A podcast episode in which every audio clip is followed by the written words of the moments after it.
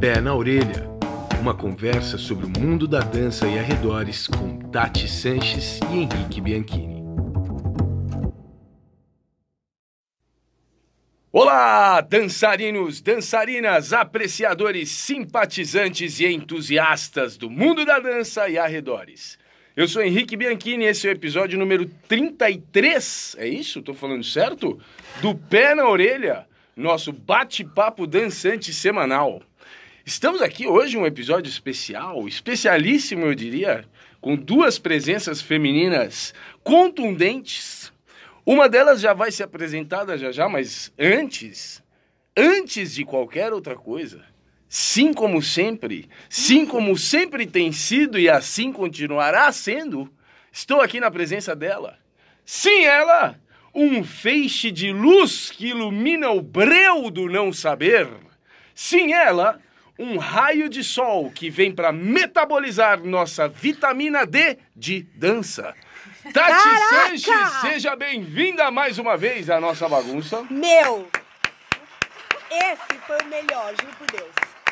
Eu, eu tô evoluindo, Mano, né? eu não tô brincando. Eu tô Eu vou usar esse apelido pra mim mesma. Qual é? Vou dizer que eu sou a vitamina D do D de Tá dança. vendo? Eu tô evoluindo, cara. Eu tenho treinado pra isso. Nossa! Gente, então, eu vou retribuir aqui dizendo que eu estou aqui com ele. Ele, Ele quem? o bicho de pelúcia. Ok. Tudo bem, eu uma risada no meio. Ele, o bicho de pelúcia que enfeita a cama dos ávidos por conhecimento. Meu Deus! O edredom Hum, que me aquece nas noites frias. Também o bicho de pelúcia, safadinho que enfeita só a minha cama, no caso. Ah, entendi. Ótimo. E eu poderia dar, falar mais, mas tá bom. O bicho de pelúcia, é isso? É, O edredom. edredom. É, é dread. Edred on. Edred on. É porque tá on, tá sempre on. Sempre on. Entendi. Ótimo. Um pouco pornográfico, Ficou eu diria. agora, eu achei. Eu achei um pouco Também. pornográfico. Tá sempre on, gente. Mas tudo bem, eu aceito. Ai, não, ficou não, boa não- propaganda, fa- não foi boa está pro teu lado. denegrindo minha imagem. Pelo... Não, pelo contrário. Bom, é, então temos aí uma terceira pessoa aqui conosco nos estúdios Pé na Orelha. Ela! Sim, sim. Temos aqui uma, uma grande companheira nossa, presença constante na nossa vida, às vezes até mais do que eu queria, porque, pelo amor de Deus, enche o saco. É, grande colega nossa de Ei. dança, de vida, de bar, de perrengue, de evento, de churrasco, de seja lá o que for. Seja bem-vinda mais uma vez, pela segunda vez conosco já no Pé na Orelha. É que na outra ela tava no meio de um monte de gente, no meio né? do furdunço, agora ela é convidada especial. É. Seja bem-vinda mais uma vez, senhorita Camila Sugai! Sim, sim, ela. ela. Aê!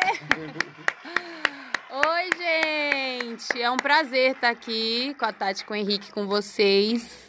Vai ser muito legal conversar sobre esse assunto aqui hoje. É Cam- nóis! Camila, só pra, pra quem não tá sabendo direito, você Uhum. pode, assim, brevemente explicar quem é você na, na fila do desemprego do evento?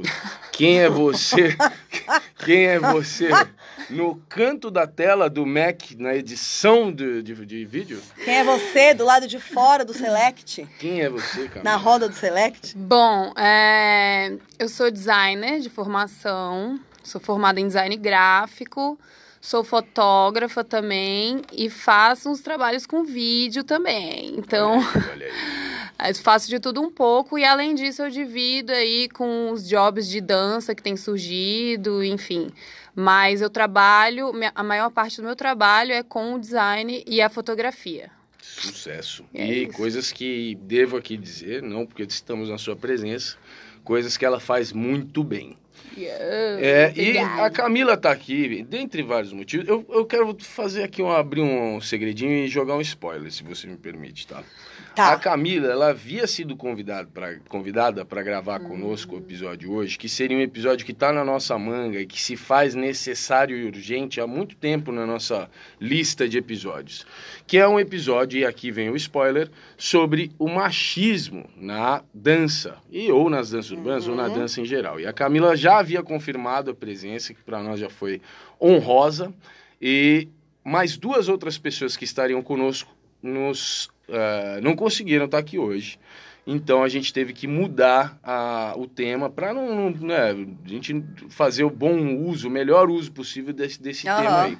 Ainda assim, como a Camila já havia confirmado, a gente decidiu pular para um próximo episódio que a gente gostaria de gravar e que funciona muito bem com ela. Na verdade, a gente não teria como encontrar alguém que fosse mais apta a falar sobre isso. Porque, como vocês viram lá no nome do, do, do episódio de hoje, a gente vai falar sobre esse momento que acontece para todos nós que trabalhamos com dança, invariavelmente. Todos que trabalham com dança tiveram esse momento, passaram por esse momento em alguma etapa do seu processo de profissionali- profissionalização, que é o momento em que a dança deixa de ser hobby ou deixa de ser somente um hobby. E a Camila está aqui porque a dança está saindo do âmbito do hobby e está tomando uma parcela profissional, uma parcela de, de participação mais profissional na, na vida dela, na carreira dela. Isso. É, não é? É. Então é por isso que a Uhum. gente acha que você vai poder trazer bastante coisa para nós. Inclusive, como eu falei, eu e a Tati também tivemos esse momento Uhum. e a gente quer falar, pensar sobre isso e tentar gerar algumas avaliações aqui. É, a gente conversa bastante sobre isso, porque a gente convive com muita gente, né? E gente que não todo mundo trabalha com dança. Tem muita gente que faz aula de dança na casa da dança.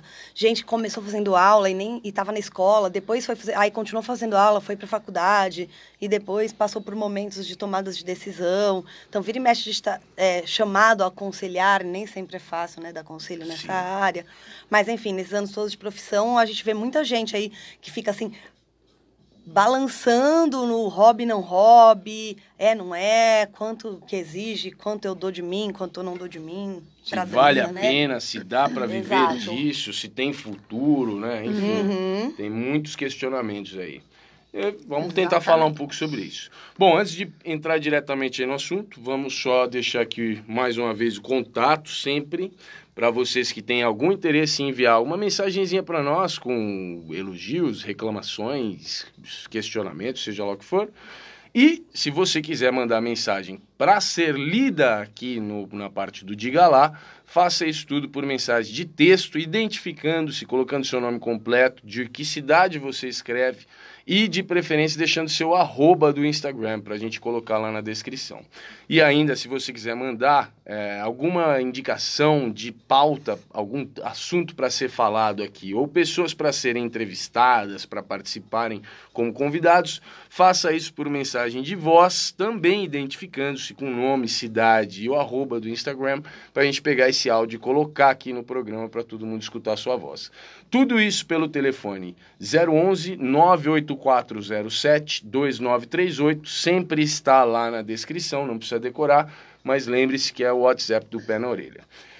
Fechou? Podemos? Podemos. Então let's go pro bate-papo, para o papo de hoje.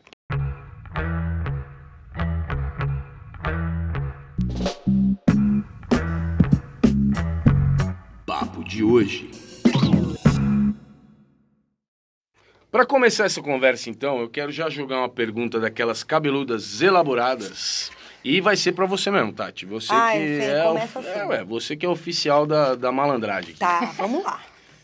Eu queria saber se você consegue avaliar quando foi que para você essa transição aconteceu da dança deixar de ser só hobby e passar a ser a profissão e se você lembra quando como foi isso para você? Como é que foi? Se você teve essas sensações que a gente escuta as pessoas falarem, né? Essas dúvidas todas, é, esses questionamentos e, e inseguranças e, enfim, como é que foi para você? Se é que você lembra de um momento em que isso foi, Tá. que isso mudou?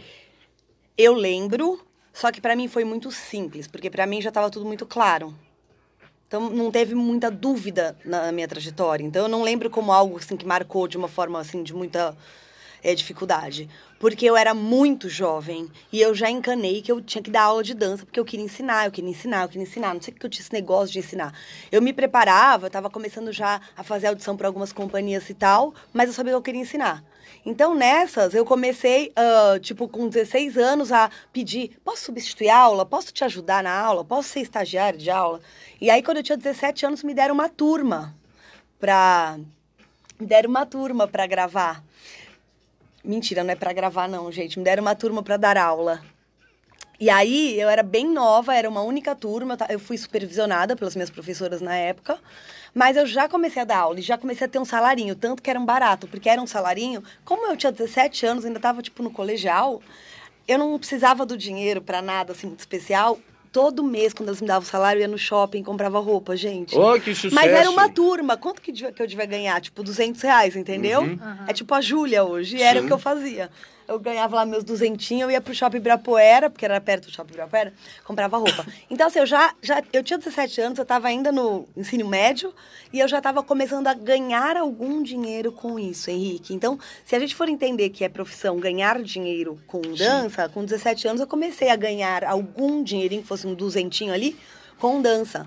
Mas eu acho que a forma como eu me comprometia com dança antes eu já era quase entendido como uma profissão. Porque eu ia para a escola, eu saía da escola, eu corria, eu pegava o ônibus, eu ia para a Joyce fazer aula, aí a Joyce me chamava para fazer não sei o quê, aí eu tinha hora de ensaio, eu tinha hora, eu tinha coisas a cumprir com o grupo de dança. E isso é quase uma profissão. Ainda que você não ganhe dinheiro, você tem muitos compromissos e responsabilidades, né? É, o envolvimento profissional, né? Ainda é. que não seja profissionalmente remunerado, não tenha Exato. se tornado a fonte de renda principal, porque, o envolvimento era sim, profissional, né? Porque eu não sei, quando, eu, quando alguém fala hobby, hobby me dá uma sensação de uma coisa que você faz para relaxar. Não sei, eu tenho essa sensação. para mim, que nem hand lettering lá, para mim é hobby. Tipo, se eu nunca ficar boa, não faz mal, sabe? Eu faço para relaxar. Olho na internet um negocinho, aprendo. Não tenho prazo para ficar melhor, ninguém me cobra de nada, né? E então, para mim, eu acho que hobby tá muito ligado a essa liberdade que você tem de fazer mal ou bem, ou de fazer só quando você quer né? A partir do momento que você começa a ter muitos compromissos com aquilo, ainda que você não ganhe dinheiro, a sensação que eu tenho é que fica no meio termo que tinha que ter um nome para isso. Sim. Não é? Sim. É, é que não é uma, um trabalho, não é uma profissão, não é um trabalho, você não é remunerado, mas também não é um negócio que você faz assim, relax, né? É. Uhum. Ah, Camila, você nesse momento você está numa etapa de transição. Eu não diria de transição, porque de transição eu indicaria que daqui a algum tempo tudo vai ser muito diferente, tal. E eu não sei, não dá para saber se é isso. Mas daria para dizer que nesse momento você está passando por umas, umas mudanças aí profissionais, porque ultimamente a dança tem ocupado mais uma parcela aí da sua vivência, né? Do, a, a dança tem participado da sua vida de mais uma ou mais algumas formas, né? Uhum. É, profissionalmente falando. Você pode falar um pouco sobre isso? Sim, eu digo que eu tô numa transição bem caótica, na verdade. Ai, meu Deus. Mas é, eu tô passando por várias transições na, no âmbito profissional, assim, então tá, tá bem difícil, assim, de decidir o que dá prioridade. Sim. Mas, assim, como a Tati falou, é, é esse momento também, assim, não é um hobby para mim, já há muito tempo não é um hobby, assim, desse que você faz, ai, quando eu tenho tempo eu faço, ou uhum. tudo bem fazer meio mal, assim, não. Tipo, eu levo a sério a dança desde muito tempo, mas ela nunca foi meu ganha-pão, assim, principal. Eu já participei de alguns trabalhos, eu já ganhei uma grana, mas também nada assim que dê para pagar as contas, uhum. sabe? Porque eu sempre me apoiei no design para fazer essa função na minha vida. Só que ultimamente tem aparecido muitas oportunidades e ao Sim. mesmo tempo eu estou muito atarefada com as questões da, do design e da fotografia. Então eu estou tendo que conciliar isso porque eu também não quero deixar de lado nenhum dos dois. Mas eu Demorou já falo. construir é, isso. Né? eu já falo que é possível. Claro que a gente tem que sacrificar algumas coisas, mas, mas é possível sim, com dedicação é possível. Então essa minha transição tá, tá meio complicada porque eu tô tendo que administrar, saber administrar melhor meu tempo, assim, né? Digamos. Sim. Porque a dança ela exige uma, uma dedicação, a, sei lá, seja nas aulas que eu faço, e, e, a partir dessas aulas eu recebo algumas também algumas algumas oportunidades de trabalho, né? Tipo, fazendo aulas, chegam para mim essas oportunidades e também com meus projetos pessoais assim na dança tem chegado. Então, é, com esses com esses projetos, eu tenho que conseguir conciliar o meu tempo, porque eu estava trabalhando fixo, agora eu estou um pouco mais flexível nos horários do trabalho com design. Então, eu tô conseguindo criar mais espaço para esses trabalhos profissionais na dança, sabe? Sim. Então, acho que, que, tem dado certo, só que não tá fácil, tá cansativo, é cansativo, mas também isso me satisfaz de, de, de, de alguma outra forma, assim, sabe?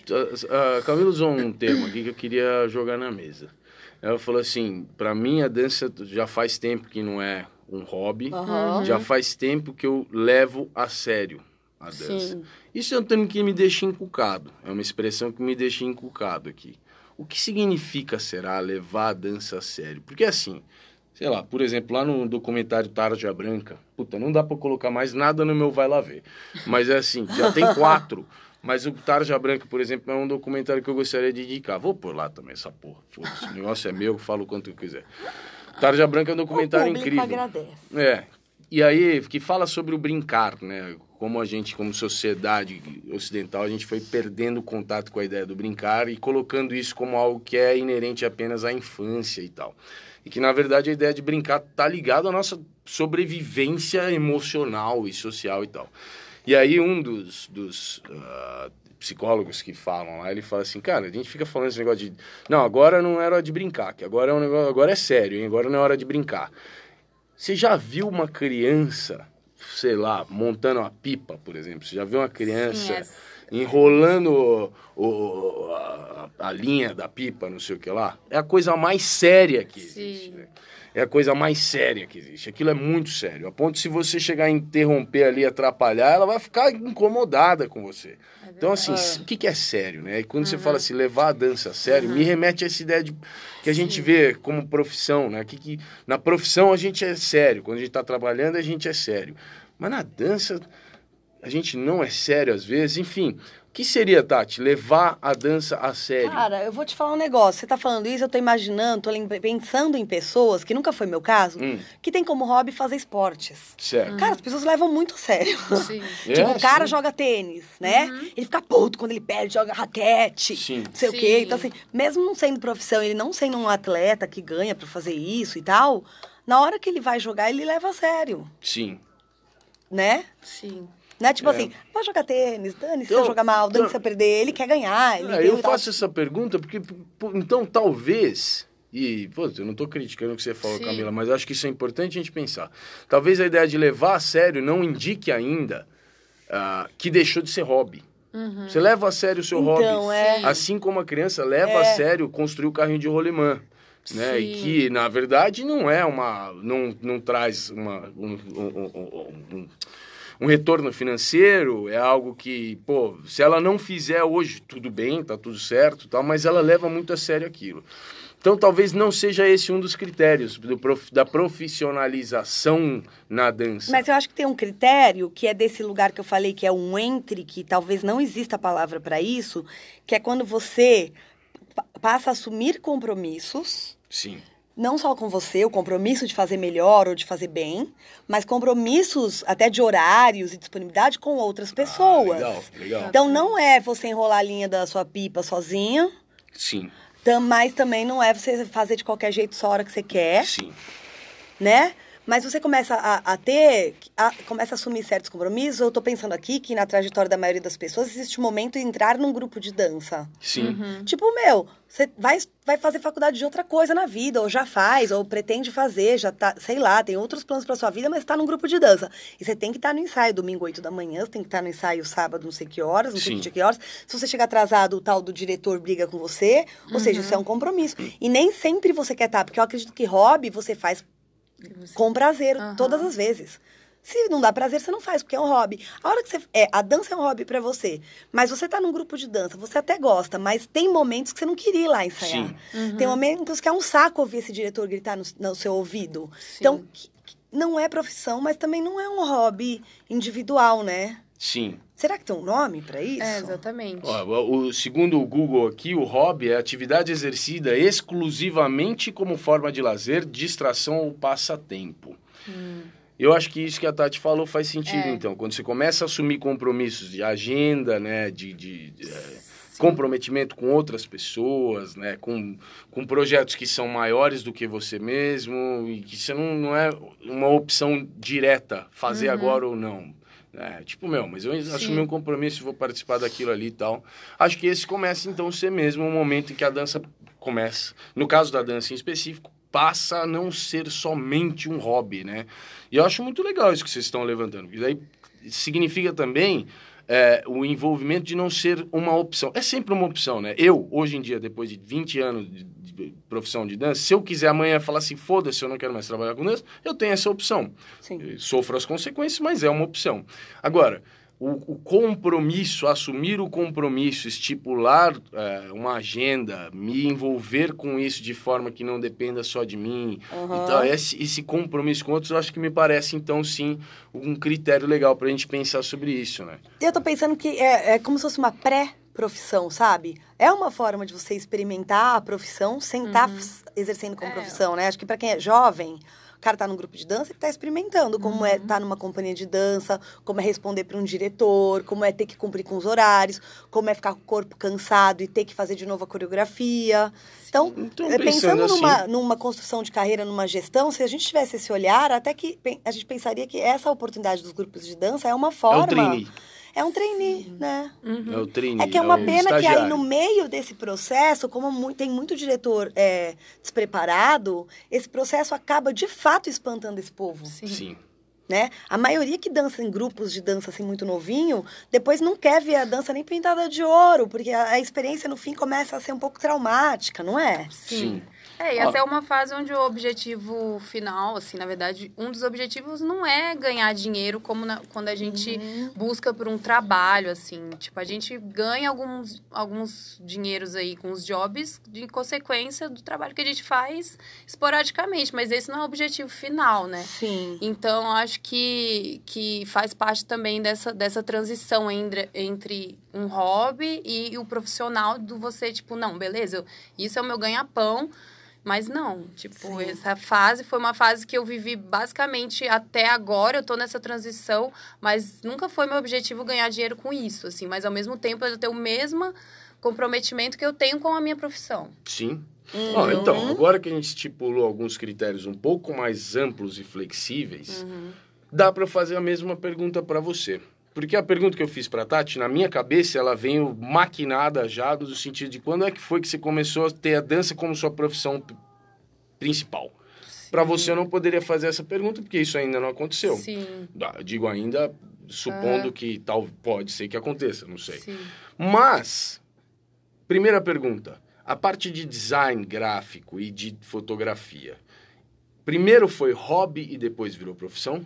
Essa é a primeira pergunta. Essas duas coisas é, foram hobby antes de virar profissão? Hum, pergunta boa. É, acho que sim. Na verdade, é uma coisa que eu, sei lá, desde criança eu sempre gostei muito de trabalho manual, de criar. Então, sei lá, quando eu estava no colégio, eu já sabia que eu ia seguir por esse caminho das artes, assim, alguma sim. coisa que tivesse que criar com as próprias mãos. E aí, enfim, me identifiquei com o curso de design e foi isso que eu fiz e graças a Deus foi, eu acho que foi a escolha certa, assim. Sim. Só que a fotografia eu consigo ver mais nitidamente como um hobby que de, só depois de sair da faculdade que eu resolvi transformar ela na minha profissão também, Sim. aliada, aliada ao design. Então a fotografia era muito um hobby que eu descobri durante a faculdade e, e, era uma coisa que eu também tinha uma dúvida se eu queria, ah, será que eu quero ganhar dinheiro com isso? Porque eu, sa eu sabia do mercado na fotografia, que é um mercado que para você ganhar dinheiro, talvez você tenha que fazer uns trabalhos mais comerciais que não tinham muito a ver comigo. Sim. Então eu fiquei um pouco na dúvida se eu queria isso ou não, ou ficar só com o que me dava prazer na fotografia. Certo. Só que eu resolvi realmente é, fazer dela uma coisa mais profissional e, e alinhar o meu design também, aos meus trabalhos de design. E acho que deu super certo, assim. Eu consegui achar um caminho legal nisso aí. Fala uma coisa para mim. O design, ele só se tornou profissão a partir da faculdade para você? Profissão nesse sentido que a gente está falando, Uhum. vai. É, vamos, vamos, ao invés de profissão, o design deixou de ser hobby a partir da faculdade?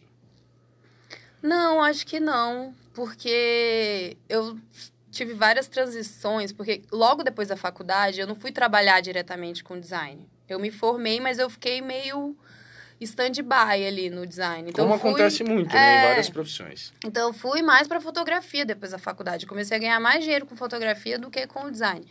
Então eu ficava fazendo coisas de design mais pelo hobby mesmo, porque eu não queria deixar de fazer, ainda fazia projeto com amigos, fazia coisas que eu gostava.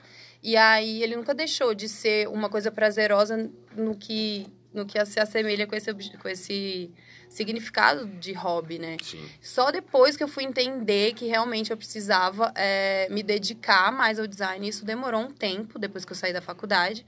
E aí eu comecei a procurar é, emprego na área. E aí que eu comecei a entender o que é estar no mercado de, de design mesmo, assim. O que, que é ser uma profissional da área. Escuta, você quando você entrou na faculdade, você já dançava. Já. Já dançava. E você pensou em optar pela dança?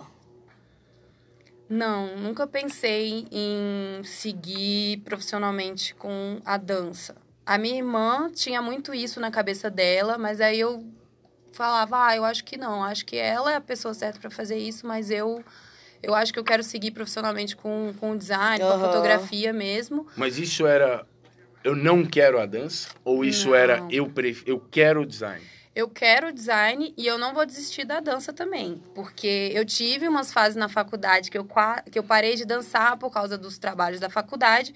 E isso me deixou muito mal. Hum. Foi um semestre, assim, que eu fiquei sem dançar. E aí a gente até brinca, né? Tipo, aquela depressão do É. tempo que a gente fica sem dançar. Porque eu acho que, que aconteceu um pouco disso comigo. Então, é, eu, eu entendi que a dança tinha que estar sempre comigo. Independente se fosse pro profissional, porque eu também não queria negar essa opção. Se viesse um dia essa oportunidade, eu ia ver o que eu ia fazer com isso e tentar equilibrar com, com o resto das coisas que eu fazia. Mas, mas ela nunca veio, assim, é, assim como a principal. Olha, Eu tô, eu anotei aqui, lá no começo da nossa conversa, para falar sobre uma coisa que eu observo, que ta- também acontece em outras profissões, mas por a dança ser uma profissão que se confunde com hobby, por a dança acontecer de uma forma muito informal enquanto profissão, né? sim. Ainda hoje em dia, por ela ser muito a palavra do pé na orelha. Nossa, de novo, Vai. meu, imediatista. Isso, muito imediatista, então todo mundo sai trabalhando, nem sabe o que está fazendo, e por tudo isso, eu sinto que a construção de uma carreira na dança, ela, ela esbarra num negócio como se fosse assim, um parênteses. Não vou falar um buraco negro, porque buraco negro vai e não volta mais, né? Mas é como se você tivesse que, na construção do hobby, comecei a dançar porque é legal, e carreira de verdade, viver disso, existe um caminho Existe um caminho que é tipo você ficar meio dentro de uma bolha, que é assim, você dá muito e, e recebe nada, entendeu? Certo. Então, para você construir uma carreira que algum dia você vai ganhar dinheiro, ter um espaço, ter credibilidade, ter uma autoridade, ter respeito, você passa um tempo ganhando só uns trocadinhos. Sim. Aí ganha um trocadinho agora, aí daqui a pouco fica um tempão sem ganhar nada. É, o- o- é obrigado, ou nem é obrigado, acaba fazendo até com prazer, mas faz várias coisas de graça. Sim. Fica lá agindo de uma forma meio sem ganhar nada, não sabe bem por que, que tá fazendo, se é pela dança ou pela sua carreira, vai fazendo. Não é uma coisa assim, um Uhum. pouco assim que você não consegue nem planejar a carreira. Porque ela é meio assim, cara, eu vou ter que deixar essa vida me levar pra daí em algum momento ver se dá certo. Eu tenho essa sensação na Não, construção da é- carreira das pessoas na dança. A gente falou aqui esse termo da, da fase do trainee, eu acho que é exatamente isso. E se você colocar isso em, em comparação com qualquer outro, outra profissão, essa fase existe, né? Para qualquer Uhum, outra prof- profissão. Sim, mas nas outras profissões você vai lá, você estuda pra aquilo e alguém te contrata pra ser trainee. Você não fica sendo trainee sozinho na vida. Entendeu? Ah, eu vou ser trainee de publicidade. Fico aqui criando um monte de propaganda na minha casa e pros meus amiguinhos. Não, alguma agência te contrata. Não existe a- o estágio, o trainee de dança, a não ser quem faz faculdade de dança, que vai fazer um estágio obrigatório de faculdade. É. Não, sei, eu, acho que eu as sempre duas- fico um pouco eu incomodada tem- com a informalidade da, da dança, Sim. entendeu? Mas eu acho que as duas coisas exi- existem dos dois lados, cara. Eu, eu acho que algumas profissões, é, algumas profissões são, são extremas. Por exemplo, medicina. Você não, você Não não, vira um trainee sozinho. Não, nem Sim. tem Não, tem, quase. tem o, a- quando você faz a Residência. residência e É. tal, que é tipo uma fase de trainee, vai. Mas ninguém fica em casa treinando sozinho. Ó, vem cá, deixa eu treinar com você, deixa eu abrir aqui seu joelho para eu ver como é que é. Enfim, você lê, se você quer isso para sua vida, você lê, você estuda e tal, mas você não exerce nada ali ah, aleatoriamente, não põe a mão na massa Ah. ou a mão no joelho, no caso. É, tem algumas Ah. profissões que não. Mas eu acho que na maior parte das profissões existe uma possibilidade, principalmente essas profissões que são diretamente ligadas ao- à área criativa, que cada vez menos dependem da, do diploma. Puta, a maior parte dessas profissões elas já começam a ter alguma atuação profissional, às vezes até remunerada, né, informalmente, sem uma formação acadêmica e tal Sim. já acontece bastante. E na dança também. Eu, eu, por exemplo, eu, minha, minha, meu envolvimento, né, a minha transição do hobby para o profissional, ou para, enfim, deixar de ser só hobby, na dança aconteceu assim também, de forma bem natural. Eu comecei a dançar, ah, aí gostaram, pô, você não quer vir aqui, fica junto comigo aqui na aula tal. E aí eu comecei a ficar junto na aula, até que um dia o cara ia faltar, pediu para eu dar uma aula lá. Pô, isso eu tinha 16, 17 anos, 16 talvez. Oh, e aí, com 17, já me botaram para assumir uma turma ali, tudo É informal e tal. Então, assim, eu acho que os dois lados existem, mas realmente, né, na dança, né, eu, gost... eu fiz até uma pergunta para Camila que eu fiquei pensando assim, cara, para algumas, algumas áreas de atuação, o deixar de ser hobby, ele é indicado pela entrada na academia, né, na- no, no- no meio acadêmico, na faculdade. Faculdade, é. A partir da faculdade, agora isso não é mais só um hobby. Até Aham. mesmo porque na constituição tradicional da nossa sociedade ocidental contemporânea, você se torna um profissional depois você se forma. Aham. né? É. Não, não é uma visão que funciona mais hoje em dia. Mas essa é a visão tradicional. Você se torna um profissional a partir do momento que você se forma, né? Por exemplo, Sim. quando eu me formei, tinha uma brincadeira que nem eu falava assim: ô, parabéns, se formou, hein? Parabéns, agora você virou desempregado. É. Então, é Que, é, que é isso. Bom, agora você está no mercado de trabalho, porque até então não estava. Na dança, isso realmente não é verdade, né? Realmente não faz o menor sentido usar a, a faculdade como pauta e como referência, critério para fazer essa análise, que agora é profissional. Então, a gente tem que realmente buscar outras coisas. E eu acho que é muito subjetivo tudo isso, né? Porque o profissional na área da dança, cara, quem é o profissional? É o cara, a pessoa que trabalha e ganha um dinheiro por aquilo lá, né? O resto, acho que essa fase do trainee, beleza, mas quem que é o profissional? Quem trabalha e ganha dinheiro por isso.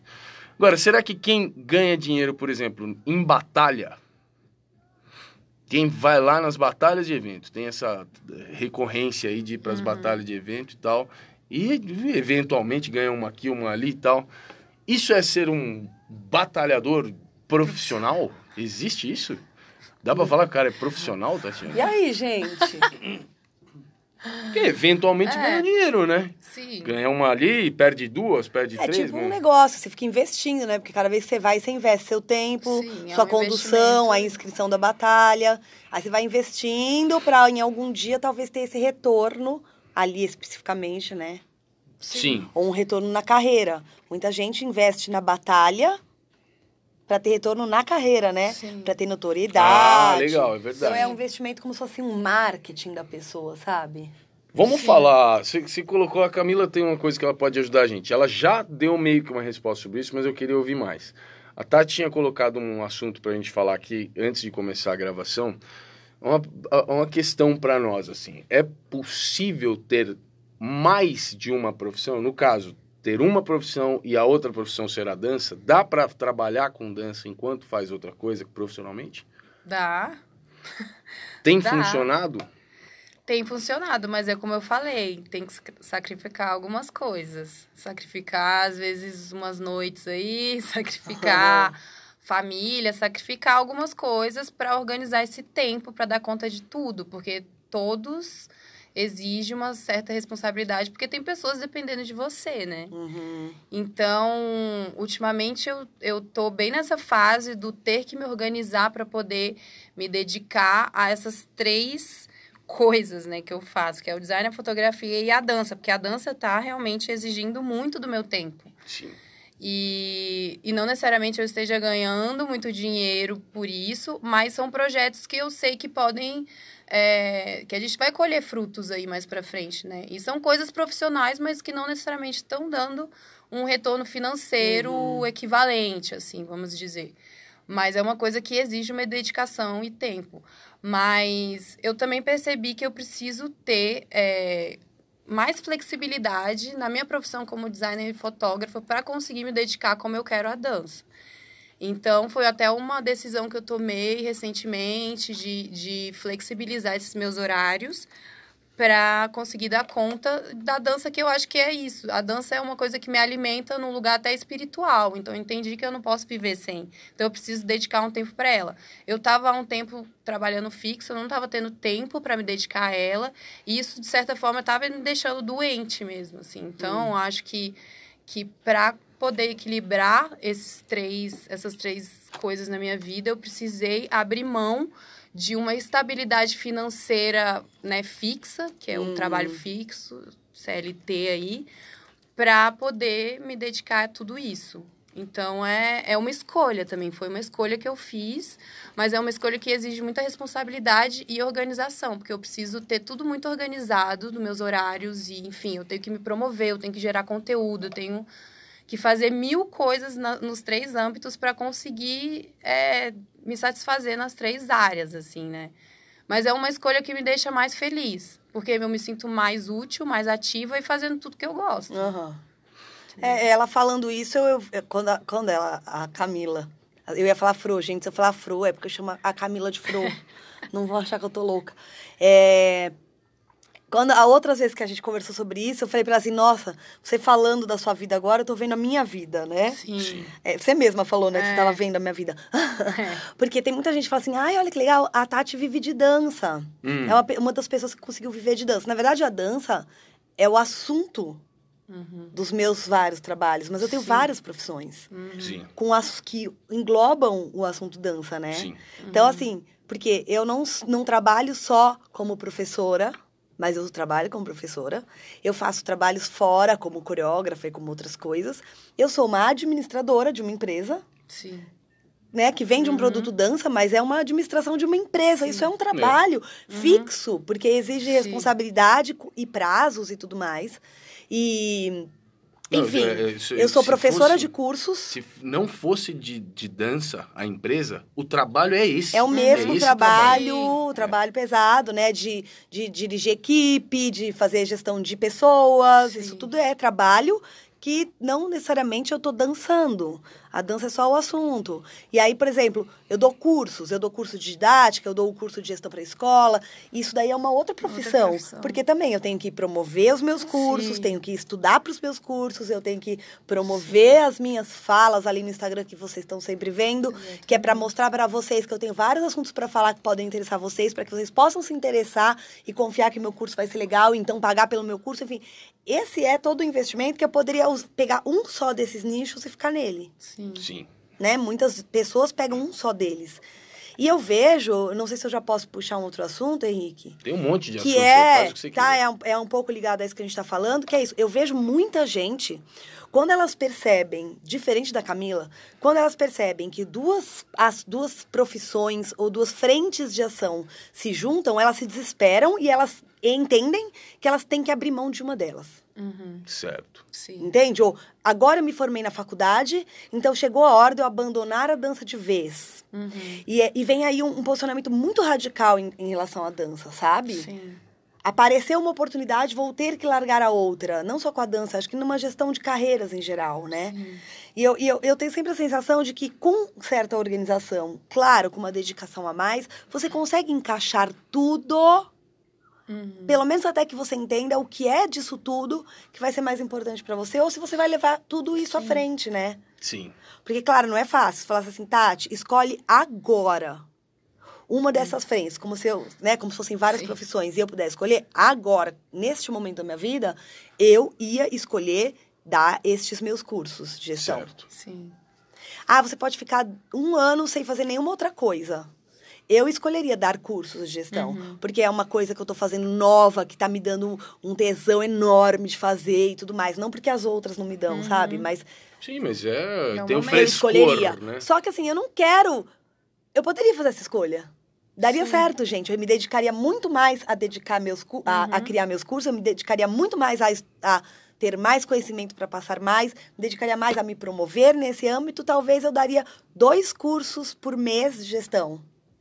Mas eu não quero deixar de dar aula. Parece que falta uma parte da gente, né? Não Se- tem se- como, é. eu não consigo, eu não É. posso, eu não vou, entende? Porque eu Sim. sei que, exatamente, eu vou ficar deprimida. Uhum. Então eu quero. Tem gente que fala, nossa, você tem escola e você ainda dá aula todo dia. Quantas horas você dá de aula? Eu falo uma média de quatro por dia. Você é louca? Aham. Eu falo, gente, mas eu vou morrer se eu parar de dar aula. Sim. Então como você faz? Eu faço. Uhum. Né? A professora, a administradora e a Uhum. Comunicadora. comunicadora e a dona de curso e os caramba quatro estão É. todas aqui em mim. Sim. É uma loucura, é uma loucura, mas eu não consigo imaginar, me imaginar sem nada disso, então Sim. é nós, né? É. Tem, uma- tem uma- aquela máxima, né? Trabalhe com o que você ama e você não trabalhará nenhum dia da sua vida e tal, aquela história. Vocês acreditam nisso? Eu per- pergunto assim, por exemplo, a Camila estava falando que a dança para ela, ela percebeu que a dança é uma coisa até espiritual e tal, que preenche espaços na vida dela e tal. E se de repente, Camila, pensa você, que a dança agora é o teu bagulho que você tem que acordar às sete da manhã, cinco vezes por semana, para ir dar aquelas quatro, essas quatro aulas que a Tati está falando, pode ser, para públicos distintos e tem que formatar conteúdos diferentes e tal, não sei o que lá. Será que a dança perde esse valor? Será que você ou será que você vai sempre acordar feliz? Pô, que delícia, porque é dança e dança é o que eu amo. Ou você acorda um dia e fala, puta que o pariu, eu não aguento mais esse negócio de dança. Vocês acreditam, conf- confiam nessa frase aí? Eu acho que qualquer profissão, acho que tem isso de, tipo... A gente nunca tá 100% sa- assim, né, feliz. Tem dia que a gente acorda mal mesmo. Eu com o design, eu amo o design, mas tem dia que eu quero morrer, não quero fazer nada. Não quero, tipo, sentar na frente de um computador, sabe? A fotografia é a mesma coisa. Às vezes eu, tipo... Pô, adorei fazer um ensaio tal, mas eu não quero editar aquelas fotos. Acontece, isso é muito, tipo, dos altos e baixos mesmo, assim, do, do dia a dia mesmo. Não é uma questão de você deixar de amar aquilo ou não, sabe? Então, tipo, sei lá, essa frase pra mim é meio duvidosa, assim. Porque, tipo, trabalho pode ter prazer, sim. Mas não é tipo, ai, é, faça o que você ama e, E tá nunca sossegado, mais. tá é, e aí nunca mais vai trabalhar. Não, tipo, mesmo, por exemplo, a dança pra mim é, é um, de certa forma, um trabalho e eu amo, entendeu? Tipo, e não é, não é uma coisa que que tá sempre, tipo, me satisfazendo o, o design também. Então, tipo, é é uma questão de, de, tipo assim, equilibrar isso no dia a dia, assim. Não É, tem. Eu faço é. essa pergunta porque eu acho que tem uma grande romantização disso, né? Tem. Porque a gente ama dançar. A Tati já falou isso aqui mais de uma vez. Quem escolhe trabalhar com dança não escolhe porque a dança parece ser um- uma área de atuação extremamente rentável financeiramente. Sim. É. Ninguém escolhe a dança por causa disso, porque simplesmente não é assim.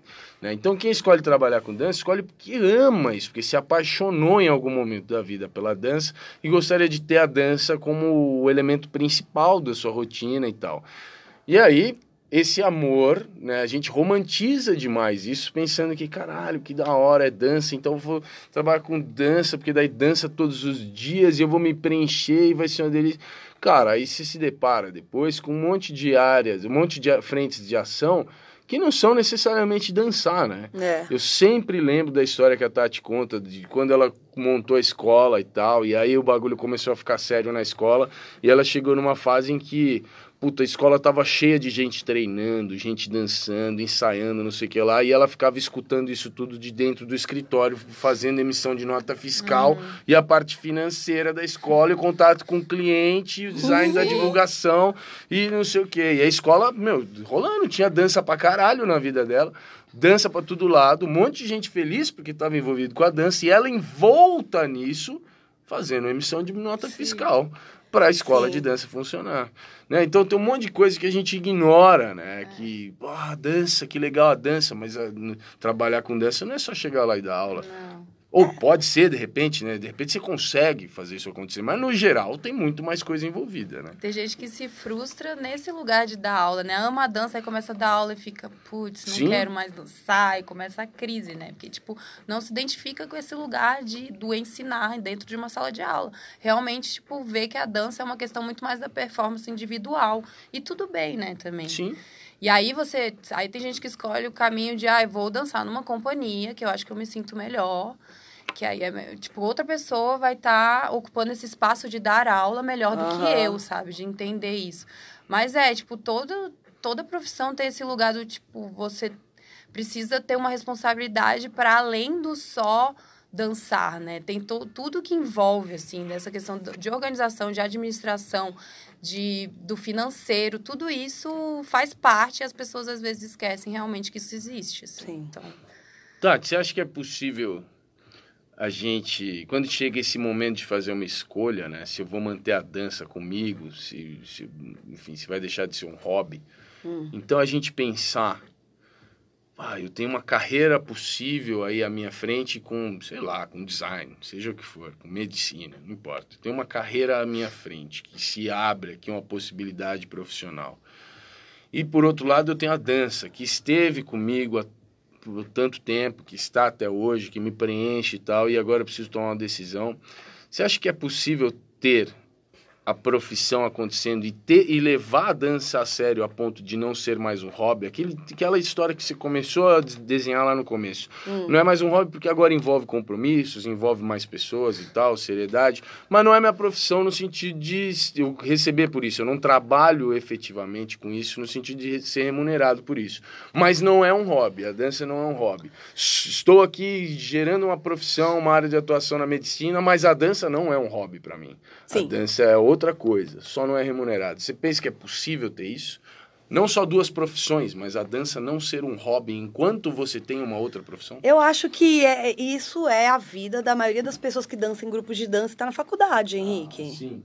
né? Muita gente. é, eu vejo na história de alunos de dança, praticantes de dança, o seguinte: eles vão, eles estão lá, eles só estão lá porque é legal, eles não sabem como eles foram para lá, né? Aquela trajetória que não foi planejada.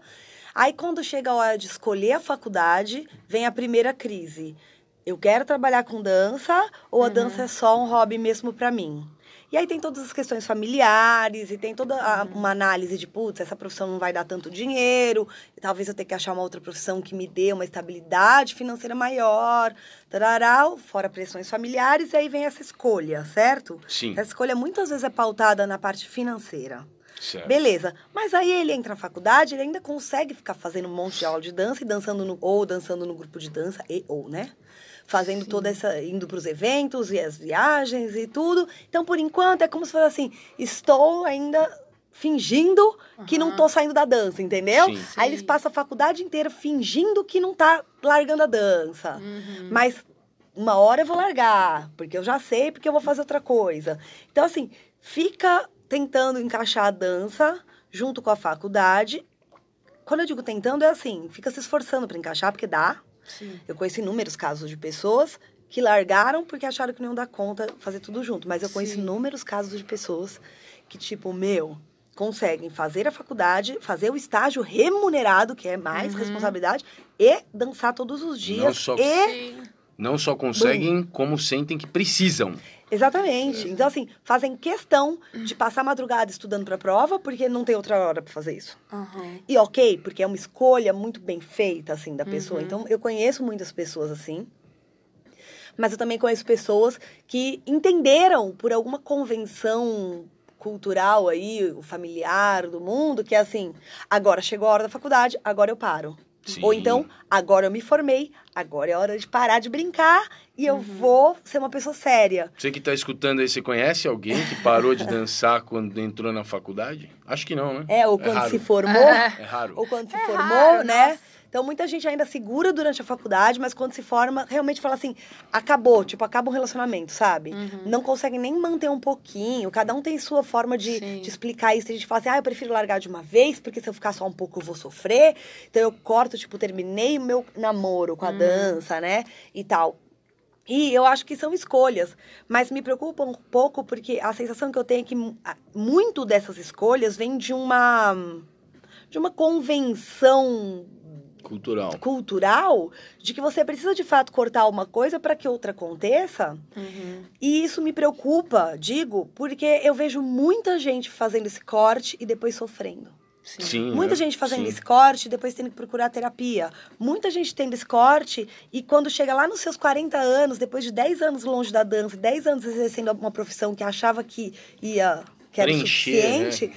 Essa pessoa se descobre numa puta crise. E ela nem sabe que é porque ela largou a dança, ela só sabe que ela tá numa crise ou numa depressão, e aí ela tem que fazer uma puta de uma terapia, ficar anos até descobrir que foi esse Desligamento. esse né? desligamento Essa total. ruptura. Exatamente, essa ruptura que eu, eu gostaria muito que as pessoas entendessem que elas não precisam disso. Sim. Porque eu me preocupo com elas, de verdade, sabe?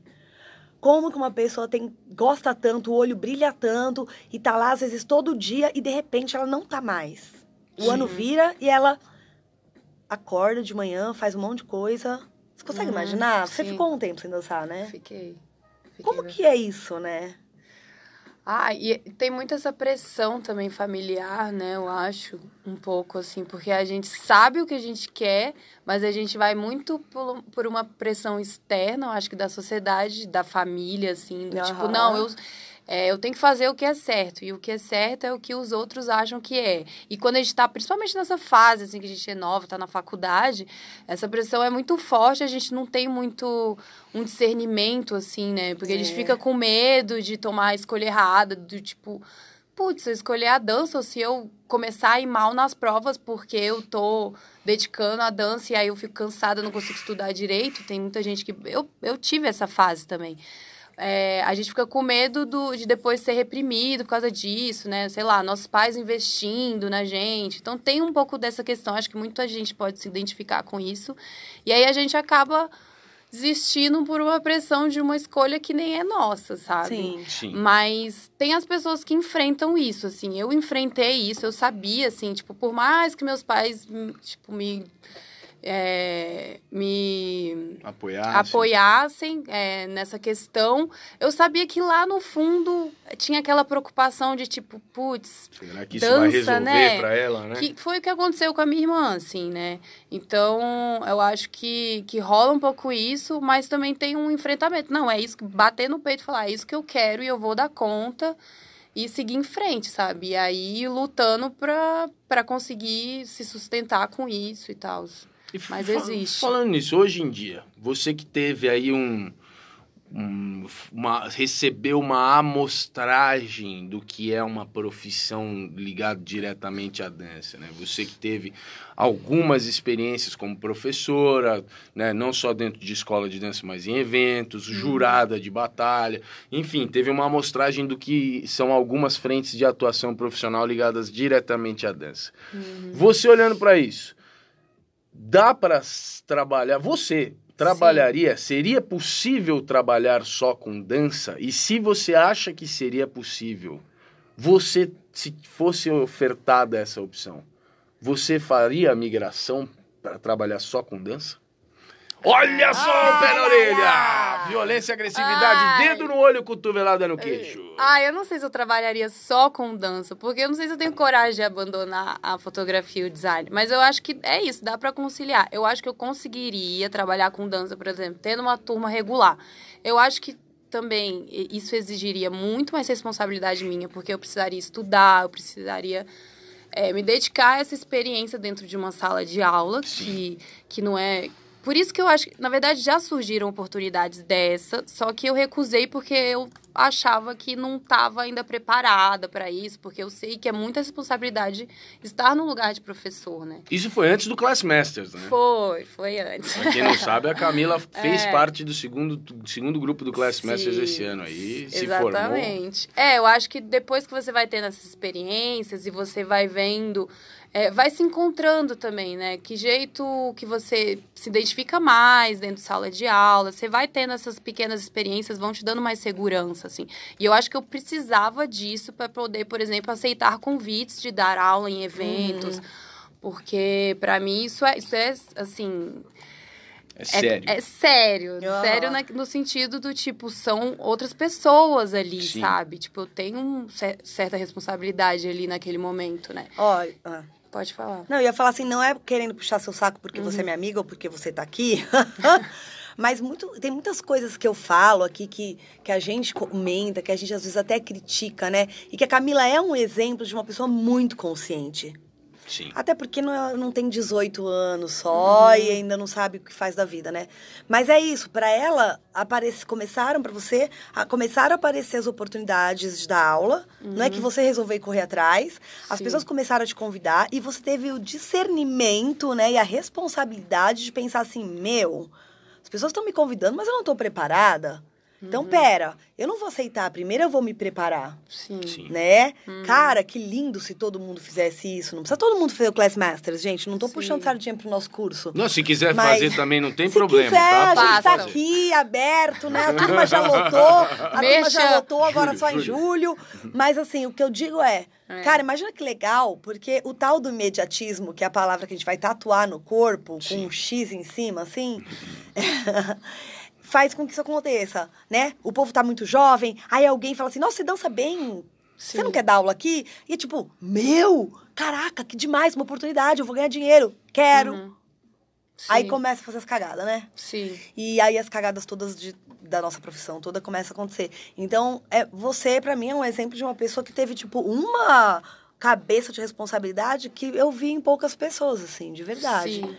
É, eu acho que é isso também, né? Depois que você tem essa parte da teoria, por exemplo, que eu adquiri recentemente, claro que depois você tem que ter a experiência. Então, Sim. a melhor uhum. forma de você, você ver se tá se aprendeu mesmo é na prática. Sim. E eu acho que assim, né, com as coisas que eu faço, daria para conciliar, mas eu acho que eu não abandonar, abandonaria o, a, o design nem a fotografia para poder me dedicar só à dança. Mas eu acho que eu consigo conciliar, por exemplo, uma turma regular de dança com jobs de fotografia e jobs de uhum, design, porque uhum. eu conseguiria me organizar para fazer os três, sim, é possível.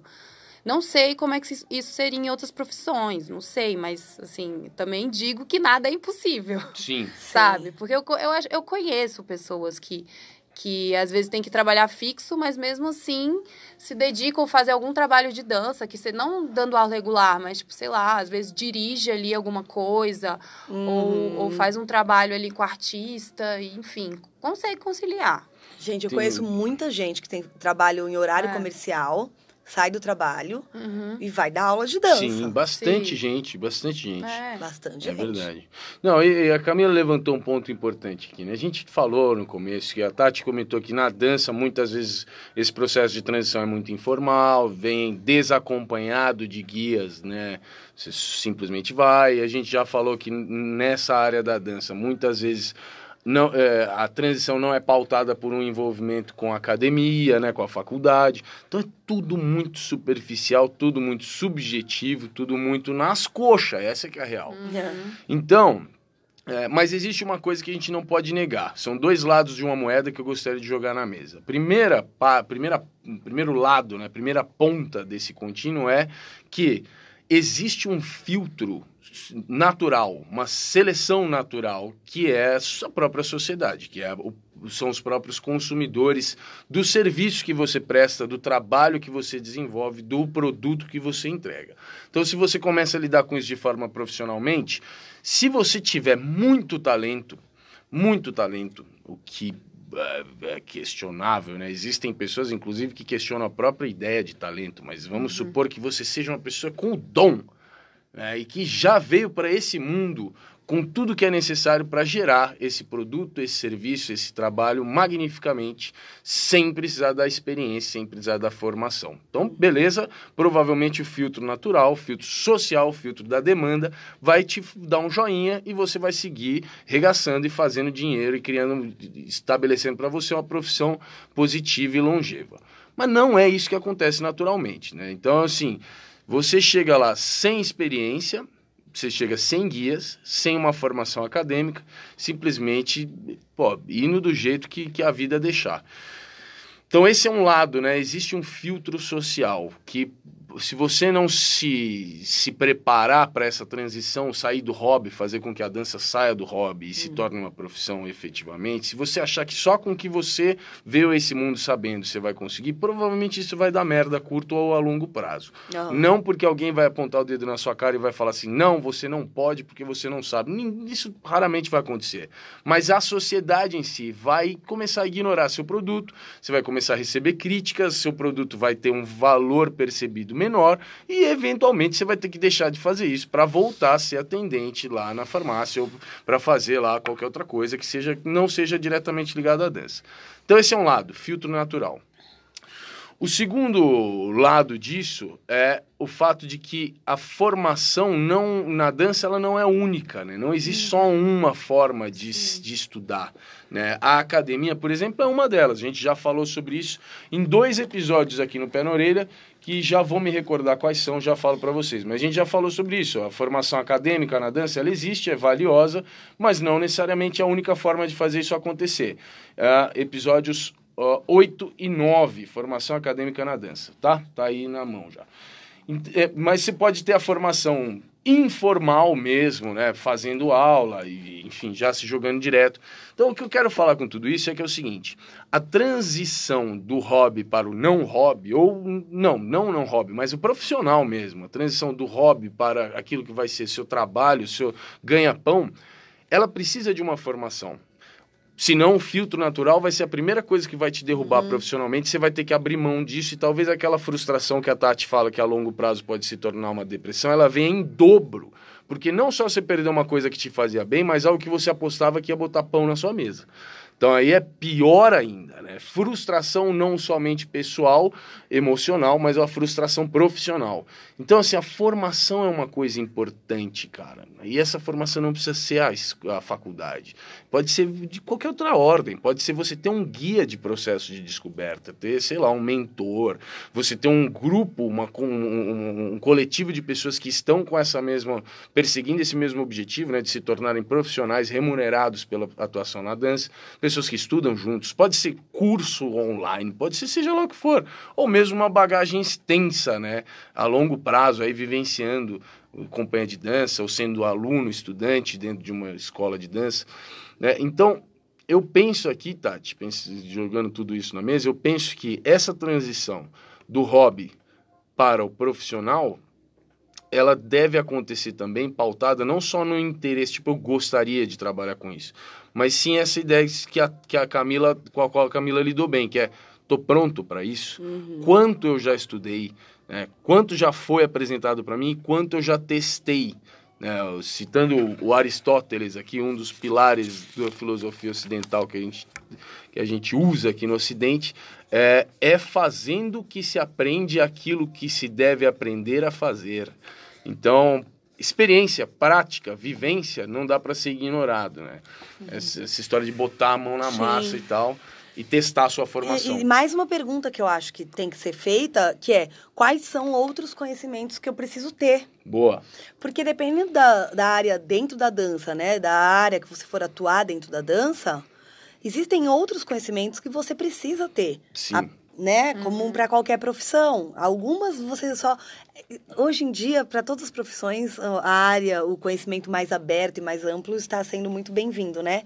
Mas no caso da dança, muitas vezes a gente tem que fazer a gestão da nossa própria carreira. Na não maioria chegar, das vezes. Né? Na maioria, praticamente, se eu não falar em todas.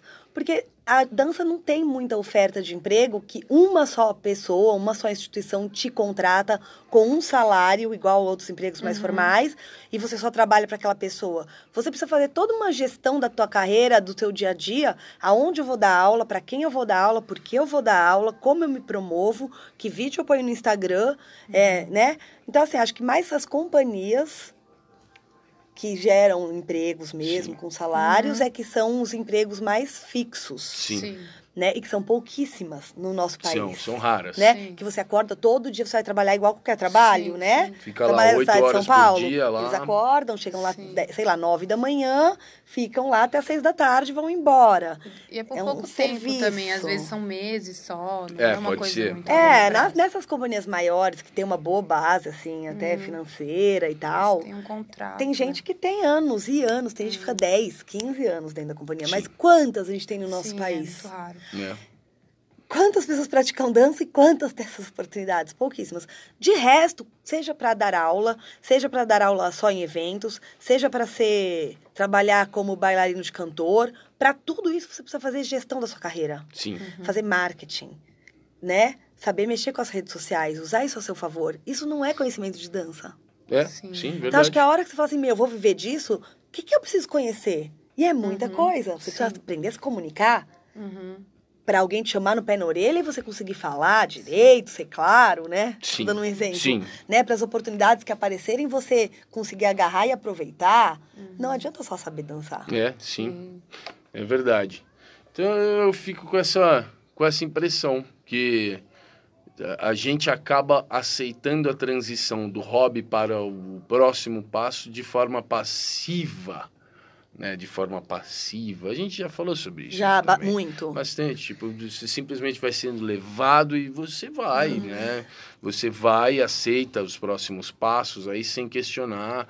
Até mesmo porque você olha em volta e a maior parte das pessoas que nesse, nesse momento já estão atuando também passaram por esse processo e lidaram com isso da mesma forma que agora está sendo ofertado a você e aparentemente tá tudo bem, né? Sim. Só que na verdade, na maior parte das vezes, não tá tudo bem, né? A gente já falou sobre isso aqui também. Esse meio da dança profissionalmente, é, quando a gente lida com isso apenas pensando nas frentes de ação tradicionais, né? sei lá, dar aula, ser professor, então, ou ser coreógrafo, ou ser dançarino, enfim, se- quando a gente pega essas coisas principais, ser jurado, dar aula em evento, Nenhuma dessas frentes de atu- de atuação tem gerado uma, uma boa amostragem de pessoas que efetivamente se deram bem financeiramente, ou em- o que se- seja, então, que pessoas que tiveram uma grande realização profissional, que hoje em dia estão tranquilas aí, beleza, pô, com um trabalho que é bem remunerado e tal, estão vendo isso com, com, com, com a projeção positiva para um futuro próspero e tal. Tem pouca gente que se deu bem com tudo isso, né? Então esse é um problema. A gente quer entrar nisso e entra de forma passiva, sem questionar muito, e vai atuar do mesmo jeito que todo mundo atuou, mesmo olhando em volta e não tendo muitos exemplos de pessoas que deram muito certo, que se deram muito bem com isso. né? Sim. Então nada disso poderia ser passivamente aceito. Tem que ser acompanhado de, de cautela, assim como em qualquer outra profissão, né, cara? Mas essa paixão pela dança faz com que a gente simplesmente pense assim: puta que delícia, uma forma de ganhar um dinheirinho com dança e ainda tendo a dança diariamente comigo. Foda-se, é isso que eu vou fazer, né? Uhum. É, e nisso, voltando até num pouco do que eu falei, eu fiquei aqui pensando que nossa companheira que está aqui do lado, você, Camila, pensando no que eu falei, você já tem todos os conhecimentos para fazer uma gestão de uma carreira muito bem feita. Sim. Você vai fazer um flyer para um curso seu, você sabe fazer melhor do que ninguém. Você vai Vai fazer um fazer vídeo um vídeo, sabe editar pra caramba. Foto, claro, é que é difícil tirar autorretrato, mas você já faz, você faz isso sim. Então, assim, um monte de coisa que as pessoas talvez teriam que aprender ou contratar um profissional, você já faz. Sim. Sim. Você se deu bem que suas outras profissões, elas podem colaborar, é diferente de ser dentista. Ser É. dentista Sim. não tem como dentista colaborar para sua profissão dança. No máximo deixar seus dentes sempre branquinhos, bonitos, mas assim, não é, né? É uma colaboração Sim. direta, né? Então, Sim. no caso, você, né, até para alguém de repente que tá ouvindo e falar assim: "Meu, eu quero fazer outra faculdade, mas eu não sei o que fazer", usem a Camila de exemplo. Faz uma faculdade que pode, pode te gerar uma profissão em outras linhas de frente, mas que se você optar pela dança, ela vai te servir. Boa, verdade, ótimo. E olha, marketing, administração, tudo isso te serve depois, gente. É até engraçado, porque eu acho que todos os meus trabalhos na faculdade eu dava um jeito de enfiar a dança ali como, ai, dentro. Legal. Trabalho sobre o quê? Fotografia, ai, de dança. Ai, tipo, design. Eu sempre fazia algum trabalho que sempre tinha dança relacionado. E aí foi que eu fui vendo, tipo, que dava pra fazer os três ao mesmo tempo, assim. Muito legal isso. Sensacional. Muito legal. Eu conheço gente que faz a administração e que os TCC é sobre dança, sobre soft skills Sim. da dança, Tá, né, que a dança promove. A gente é do- da educação física. Exatamente, a Sim. gente é da educação física e que colab- a educação física colabora diariamente, na minha atuação como professora de dança e tudo. Sim. E até como Sim. bailarina, né, para entender várias coisas.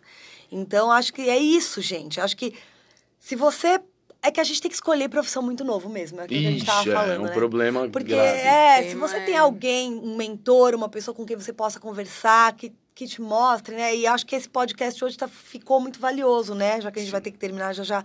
Porque é isso, talvez muita gente jovem que esteja pensando no que fazer, ou velho também, né? Não quer dizer, gente que tá decidindo o que fazer da vida.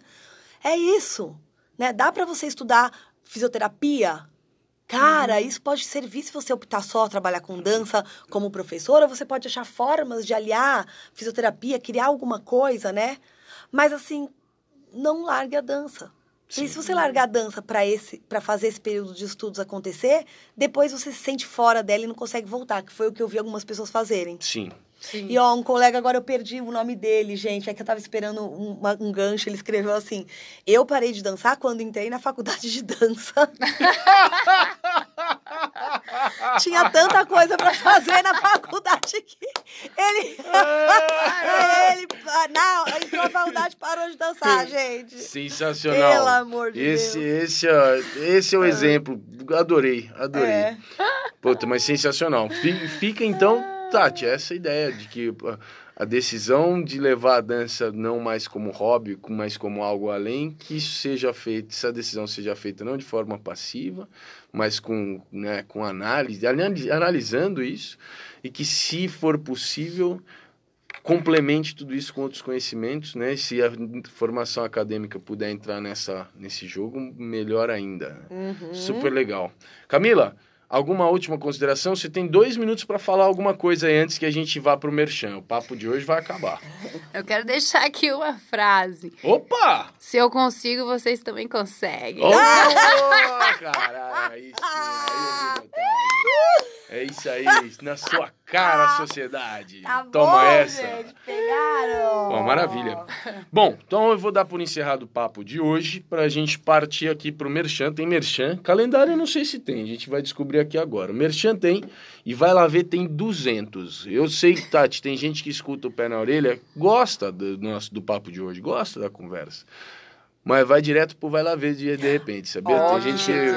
É, fiquei sabendo essa história aí. Mas A gente, como, a gente também fica fortalecendo isso, né? Fica mandando um monte de coisa legal É, vo- você faz oito, vai lá ver, eu faço um só, já fica uma coisa mais escassa, tal. Já fica a lei da escassez, a pessoa tem que, nossa, tal. Mas você tenho- ficar dando tudo assim de graça, gente. Tá, tô brincando, gente. Tô brincando. É, eu, eu, eu tô, eu tô muito generoso. Tá tudo dado, gente. Bom, então o papo de hoje está encerrado aqui. Vamos direto pro Merchan. Valeu!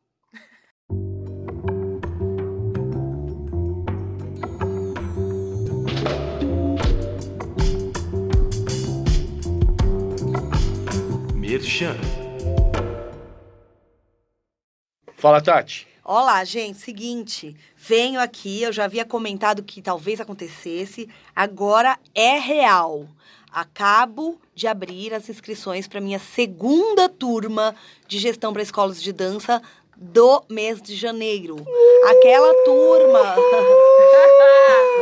Aquela turma sobre a qual eu já havia falado aqui no Merchan, que vocês já devem ter visto eu divulgando, lotou né? Chegou no número máximo que eu escolhi para ser um número limite ali de alunos, para não ficar muita gente. E agora, então, já que houve procura, eu estou colocando. Hoje eu vou colocar o flyer para vocês poderem realmente ver ali que está oficialmente aberta, abe- estão oficialmente abertas as inscrições, tá bom? Vai lançar o Fry. Vou lançar o FRA e tudo. Então, que vai, va- o curso vai acontecer dias 27 e 28 de janeiro. Beleza, gente? Quase caí da cadeira, você viu? Não caia, por gente, favor. quase caí da cadeira. Bom. Oi, é um banquinho, gente. Meu bumbum é grande. Então, assim, ó.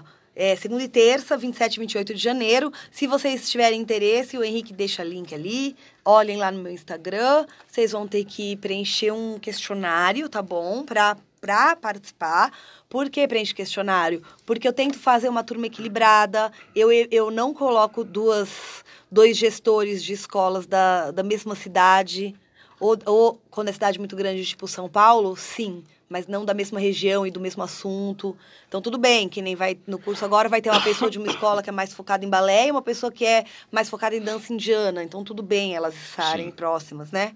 Enfim, eu faço uma análise, tá? Para que as pessoas possam ter um, um, um aproveitamento bem legal. Sucesso. É isso, tá aí meu merchan. Vou deixar na descrição lá quem quiser saber mais, tá? Tá. Camila, e você? O que você tem pra vender? Ai, miçanga. gente. As miçangas. Não.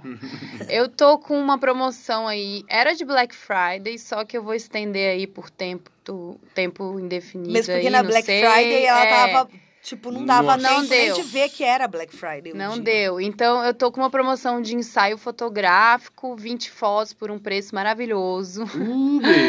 É, vão lá no meu Insta, o Henrique vai deixar na descrição, mas já vou Deixa falar aí. aqui. É o Camila Sugai Fotografia. Yes. E eu, eu tenho muitos pedidos, assim, ai, tipo, porque eu faço. Os meus ensaios normalmente não tem um limite de fotos, né? Mas muita gente, ai, faz, sei lá, umas 10 fotos, 20 fotos. Aí eu, ah, então vou fazer uma promoção, tipo, com um número limitado de fotos, com um preço mais acessível aí. E para atender aí esse público que tava procurando. Então é isso. Quem quiser, vai lá no Insta, me, me manda um direct, é isso aí. Gente, ela arrasa. Várias fotos minhas que vocês veem, eu sempre marco lá. Apesar que faz tempo, né, amiga? É. Mas assim, tem várias fotos que vocês ficam dando like lá, que ela que tirou, gente. Ela que tirou. É Ótimo. isso. Eu tô pensando em fazer um ensaio de nudes, tá? Quero ver aí se a gente Faço nudes fecha... também. Ah, então fechou. Faz. Essa história do bicho de pelúcia, fazer Vamos um aproveitar o Edred on. ensaio... Isso, já faz um ensaio espetacular. On, sempre on. Eu quero ver quanto que vai ser. Ah, Esse daí cobra mais caro, né, Camila? É, esse aí que- tem um precinho tem que aguentar. especial. Ok, muito bem. Ó, eu não é um merchan oficial, mas eu já quero largar aqui, já que nós estamos vendendo os bagulho. Em julho vai ter mais um grupo do Class Masters Sim. intensivo. Tô avisando aqui porque esse de janeiro ficou uma galera de fora. A gente até ultrapassou o número de inscrições que a gente tinha previsto, mas ficou uma galera de fora. E tá tendo e tá tendo e-mail até agora pedindo informações para entrar no, no grupo de janeiro ainda. Que Então, fechou faz fechou 500 faz meses. Mas já se programa então, people. Em julho, ainda não tem uma data fechada certinha, mas vai ser lá durante 10 dias em julho, vai ter mais um grupo intensivo do Class Masters, nosso curso de. eh, como é que a gente chama? Curso Aprimoramento de aprimoramento. para professores de danças urbanas. Nosso curso de aprimoramento para professores de danças urbanas ou de para quem quer ser professor de danças urbanas. São 10, 9 dias seguidos, das 8, 9 da manhã, 8 da manhã? Nove. 9 da manhã às 18 horas, todos os dias. É, 80 horas de vivência, tá? A Camila, que está aqui com a gente, participou de um desses grupos. É top. É top, segundo ela. Topzera. Então já se topzera. programa, meu. Vocês aí do Brasilzão inteiro que estão afim de participar disso, é em julho que vai rolar o próximo. Em breve, se tudo der certo ainda essa semana, a gente já deve lançar aí ah, quais, qual vai ser a- o período, né? Quais serão os dias, tá? Em julho. Se programa aí. E se quiser saber mais sobre o, o, o curso, entra lá no classmasters.com.br. Vou deixar na descrição também. Bom, Merchan é isso aí. Bora pro próximo. Segura, não vai ainda, hein? Calendário. Eu vou fazer um calendário coletivo aqui, Ótimo. porque hoje a gente tá muito próximo, assim, né? Meio que a 15, menos de 15, pelo Nossa. amor de Deus. Agora, A gente tá há hoje poucos é dia dias. 2. Hoje é dia 2 de dezembro. Pro dia 14, faltam 12, 12 dias. dias. Ai, senhor. Ai, senhor. Então, a gente tá a poucos dias do espetáculo de fim de ano da Casa da Dança. Então, se você estiver em São Paulo, se você é próximo, a gente já falou dele aqui. Mas já que nós três vamos estar lá, né? É uma coisa assim É. comum a nós aqui, ó. Então, Sim. Se você estiver por São Paulo ou você mora perto de São Paulo tiver vontade de se deslocar para ver o nosso espetáculo, para ver a gente, para visitar, para ver como a gente trabalha, o que que a Casa da Dança apronta aí no final do ano, você está convidado. Os ingressos são vendidos na bilheteria. Quer dizer, eles são vendidos na recepção da Casa da Dança, mas você também pode chegar ali na bilheteria do teatro é, antes do, da- do espetáculo e comprar seu ingresso, tá? É, tem vários horários, gente. Eu vou, a gente vai colocar na descrição, porque senão vocês não vão decorar, É. né? Tá bom? Mas se você quiser ver o nós três, você tem que ir no dos 20 e 30. Tá 20 bom? e 30. Das 20 e 30, no final de semana, 14 e 15 de dezembro. Belezinha? Ótimo, hein? Maravilha. Yeah. Maravilha. Bora então para o Vai lá ver. Tem um monte de coisa, então segura aí.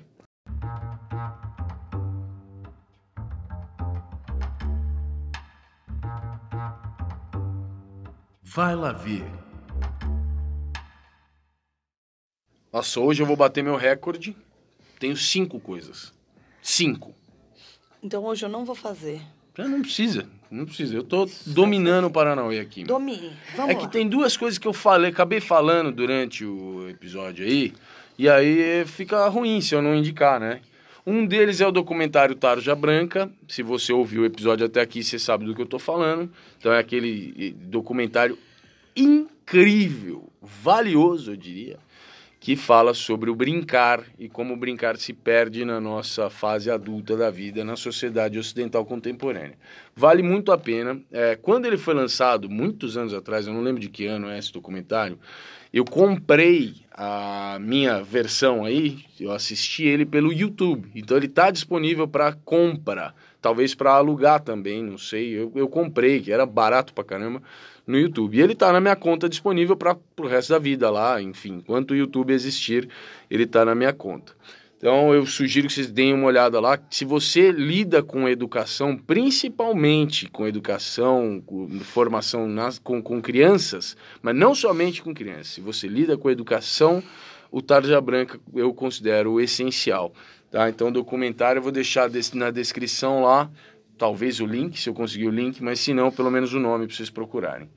Segunda indicação de hoje, o texto que eu citei. Meu texto primeiro da fila. Eu falei sobre ele hoje? Ou a gente falou antes do episódio? Putz, eu acho que eu não falei, né? Acho que a gente acabou falando antes. Só. Então tá bom, então eu tô falando agora dele. o primeiro da fila é um texto que eu escrevi no Medium há algum tempo atrás. Ah, deixa eu ver quando que eu publiquei isso. Só um segundo. Bom, é um texto que eu escrevi falando sobre a inovação no mercado da dança. Ele é de, do, de março desse ano. De março desse ano. Fala sobre a inovação no- na área de atuação profissional da dança e como é que como a gente no Brasil tem uma dificuldade enorme em quebrar alguns paradigmas profissionais e extravasar as áreas de atuação, as frentes de atuação tradicionais, criar novas oportunidades na dança. E como isso é negativo, limitante, excludente e é um grande desperdício dessa área toda né, profissional da dança, tá? Então tá lá no Miriam, eu vou deixar o link para vocês acessarem. E se já você vai no Miriam, aproveita e lê, tem mais um ou dois textos meus lá, acho que dois textos meus que eu acho que vale a pena é, acompanhar. Agora, eu tenho uma dica de uma ferramenta financeira na internet, uma dica de um show em São Paulo e no Rio de Janeiro e uma dica de um perfil no Instagram. Qual que você quer primeiro, Tati? A financeira, gente. Certo. Então tá, eu uso há um bom tempo, isso aqui não é uma propaganda paga, é espontâneo, porque para mim é valioso e eu quero compartilhar com vocês, uma ferramenta para emissão de boletos, cobranças. Eu uso isso não apenas com alguns trabalhos meus autônomos, como eu uso também para o Classmasters, é a forma que a gente passou a utilizar oficialmente para fazer a cobrança das, da- da- do- enfim, dos investimentos dos estudantes. E eu uso há muitos anos com a minha empresa, a Urbaninhos. é, a boa parte das cobranças que a gente gera para os nossos clientes é feita por meio dessa ferramenta, que é uma ferramenta de emissão de boletos online, chamada é, chamava-se Boleto Fácil e se chama Juno. Há algum tempo aí foi trans- transformada na Juno. É extremamente eficiente. Você não paga por emissão de boleto, você emite quantos boletos você quiser. Você só paga por boleto pago. As pessoas pagam a cobrança e então você paga uma taxa lá, sei lá, é, 3,90 cada boleto. E aí quando você faz a transferência do valor total que você tiver somado lá na sua conta, você faz a transferência para o banco, para a sua conta bancária, aí você paga mais uma taxa de R$ 4,80, R$ 4,90, sei lá, menos 5 reais. Enfim, não tô fazendo propaganda porque eles me falaram pra fazer, não tô recebendo nada pra isso. Eu acho do caralho e pra gente, como a gente tá falando de profissionalização, eu acho que é válido pensar nisso, como é que a gente faz a cobrança dos nossos serviços, dos nossos produtos, do nosso, nosso trabalho. Muitas vezes isso é feito de forma extremamente, é, como qual seria a palavra, Tatiana? É, A gente faz isso de forma, tipo, não é profissional, é o que? É... Informal? In- Informal, essa Rústica. palavra que eu tava querendo. A gente faz isso de forma muito informal e além de não passar uma imagem tão, né, tão legal assim, isso gera problemas também. Então, deixa aí a sugestão. E se você quiser conhecer, eu vou deixar um link que veja só que legal. Eu descobri, eu fui lá pegar o link para mandar para vocês aqui na descrição. Eu descobri que tem um código que se você clicar aqui nesse link para se inscrever no Juno, eu ganho um dinheirinho também. Olha que beleza, Ai, Tatiana. Gente, então por isso que ele tá fazendo isso, vai lá ver, né? Ah, eu ganho porra nenhuma, eu ganho um dinheirinho lá, qualquer coisa. Então, se você quiser conhecer, use esse link aí, pô. Ainda dá uma ajuda pra mim. Quem sabe eu ganho alguma coisa lá com isso. Vai, agora o show. Hiatus Coyote no Brasil. Uma banda australiana de Melbourne. Uma banda que tem sido pra mim desde que eles começaram a colocar os primeiros vídeos deles tocando na internet. Tem sido uma grande referência. É uma banda que começou em 2011 por algumas pessoas lá de Melbourne, na Austrália, e que tem alguns dos músicos mais incríveis da atualidade na composição desse grupo. E já tivemos a, o prazer de assisti-los aqui ao vivo no Brasil uma vez, lá no Sesc Pompeia, e agora pela segunda vez eles estarão no Brasil de novo. Eles estarão dia 4 no Fabric Club em São Paulo e dia 5 no Circo Voador no Rio de Janeiro. Eu vou deixar o link para quem quiser acessar aí para comprar os ingressos. Tem ingressos desde 160 reais mais um quilo de, de, de alimento não perecível até 320 reais. Dá para escolher aí. É, eu falo com propriedade. Vale a pena o show dessa galera. Sou fã da Napalm, que é a vocalista. E também sou fã pra caramba do Perry Moss, que é o baterista. Acho esses caras. Aliás, cara, o Simon Maven. A galera é muito boa, vale a pena. Ah, eu vou. Eu também vou. É, vai ter a, a abertura da paulistana Luísa Lian. Afirmo que não conheço, afirmo publicamente que eu não sei quem é essa menina, mas estou super curioso pelo que eu li sobre ela. Vou deixar o link para quem quiser. Última coisa, Tatiana. Uhum. Um perfil no Instagram. O meu, né? Seu, todo mundo já conhece. Inclusive, sempre está na descrição seu perfil. Então, assim, não vai ser ele. Um perfil que está lançando memes ligados ao meio das danças urbanas aqui no Brasil. Inovação, inovação na área da comicidade, mais ligada ao mundo das danças urbanas. Eu acho que você deve ir lá dar uma olhada. Eu, Eu também acho. Gente, vai dar uma olhada. eu tô agora. gostando, eu tô gostando. Então, Tá gostando? Estou Tô adorando. Então vou indicar aqui o perfil que é o Break Aéreo. Arroba Break Underline Aéreo. Não Ai, tenho mais o que falar sobre esse perfil, é melhor você ir lá conferir por conta própria. E espero que você ache que minha dica valeu a pena e que eu não estou enganando vocês. Bom, acabei, você acredita? Uau! Acredito, gente. Incrível, incrível! Generosidade monstruosa. O que, que você tem aí, Tatiana? Eu falei que eu não ia fazer? Ah, é, certo. Não, Confundi. na verdade, gente, eu queria falar de algo que tem a ver com o que a gente estava falando. Só que, pra vocês terem uma ideia, todo o tempo que o Henrique falou, eu tô tentando achar que eu não lembro o nome de uma mulher que tem uns vídeos. Deve ter um monte de gente que tem. Mas esta, uma, que agora eu não lembro, então eu fico devendo pra vocês, ela fala sobre gestão de tempo. E uma vez eu também já falei de um cara de gestão Já de tempo falou. aqui, mas eu estou falando de uma um outra livro. pessoa. E que, Exatamente. inclusive, vou te falar, foi no episódio que a Camila tava junto com a gente e eu vou procurar aqui agora. Quer ver? Vai falando Então, aí. mas eu estou falando de uma mulher que um dia que eu tava assim, meu Deus, é muita coisa eu fazer, me atrapalho tudo, começo a fazer um negócio do, do da casa da dança, de repente eu tô fazendo um negócio do pé na orelha, daqui a pouco eu tô vendo cambalhota, não sei mais o que eu tô fazendo. Eu comecei a procurar coisas no YouTube. Que eu tava me transportando num carro, assim, como passageira, decidi que essa hora eu ia estudar alguma coisa, pelo amor de Deus, porque eu tava ficando louca. E eu achei essa mulher e ela deu várias dicas legais. Várias dicas, Fro. Muito assim. Tipo, uma que eu nunca esqueci, que eu uso até nos meus caderninhos de hand lettering, é dividir a vida em blocos. Então, assim, que, quantos blocos você precisa ter na sua vida? Então, por exemplo, eu tenho que ter o bloco de mídias sociais, certo? Então, eu preciso de um bloco, seja na minha semana, e como eu vou, de, em quan- quanto tempo eu preciso do, do meu dia ou da minha semana, eu tenho que saber de acordo com a necessidade. Mas, por exemplo, eu tenho o bloco olhar o Instagram dos outros. Ah, eu acho importante, eu gosto de olhar, então eu vou ter um bloco da minha vida que é a hora que eu paro e olho o Instagram. Em outras horas eu não faço isso. Aí eu tenho o bloco postar coisas no Instagram.